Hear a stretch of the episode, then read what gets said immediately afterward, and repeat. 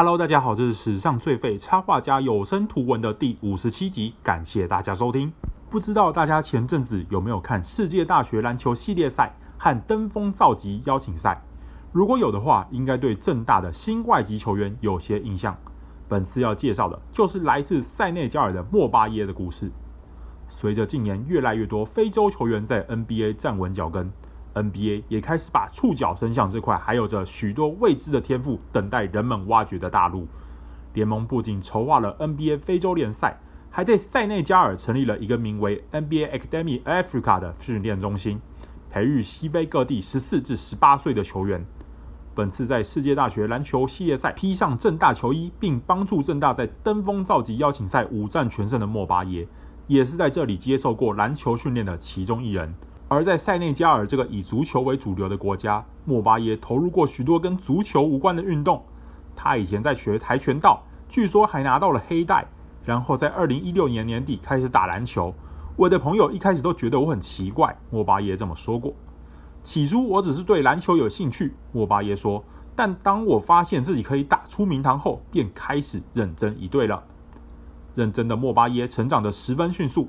他在二零一八一九年入选了塞内加尔的 U 十八、U 十九国家队，出战青年层级的非锦赛与世界杯。在世界杯分组赛，莫巴耶与塞内加尔得到了与阵中友友 Kade Cunningham、Evan Mobley 和 Scotty Barnes 等人的美国队对决的机会。可惜出赛十分钟仅留下四投零中的数据。同样在二零一九年，莫巴耶也与包含在世青赛平均狂砍二十点六分、十六点九篮板的 Omar Bayo 等另外九名来自世界各地 NBA Academy 的学员获邀来到 NBA 明星周末参加篮球无疆界训练营。这届训练营的 Kilian Hayes、Pokusevski、Deni Avdija 等球员都已经打进 NBA。同样来自塞内加尔，一起在二零一九年出战 U 十九世界杯的哈利法 Jop 也在今年选秀第二轮被骑士选中。值得一提的是，马建豪也是在这一年获邀，成为台湾第二名参加此训练营的球员。经过这连番与四方好手对决，见识到世界的广阔。二零一九年十月，他便来到美国。Aspire 学院的教练指出，他的潜力惊人，体能好得不可思议，是一名能从一号守到五号的球员。从二零二零年五月开始，他接连获得了路易斯维尔大学、罗格斯大学、艾纳大学、布莱恩大学、亚利桑那州大、新墨西哥大学、科罗拉多大学、乔治梅森大学的 offer，最后在去年签下了乔治梅森大学的入学意向书。不过，最后他在二零二一、二二年球季去了新墨西哥专科学校打球，留下平均十三点七分、六点八篮板的成绩。对莫巴耶来说，最困难的还是学习一项新语言。现在他则将在太平洋的另一端重新经历一番文化上的冲击。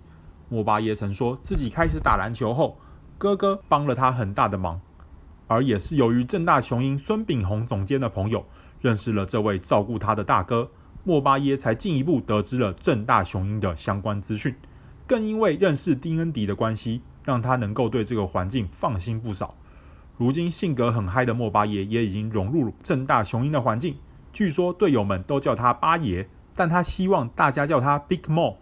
莫巴耶除了觉得尤爱哲、林彦廷和王凯玉是十分优秀的球员之外，也认为正大雄鹰尚缺一名像自己一般的强力内线球员，并表示自己可以让尤爱哲的传球发挥更大的功效。莫巴耶曾说，他们过去曾因为买不起球鞋，所以就穿着 Timberland 的鞋子去打球。如今的他希望能在球场上做自己，未来做好穆斯林的本分，成为一名职业球员，并照顾自己的家人。倘若日后梦想成真，家人们应该会有穿不完的好球鞋了吧？本集故事就到此告一段落。若对更多球员图文故事有兴趣，欢迎搜寻史上最废插画家的 Facebook 与 Instagram 账号。我们下次再见，Goodbye。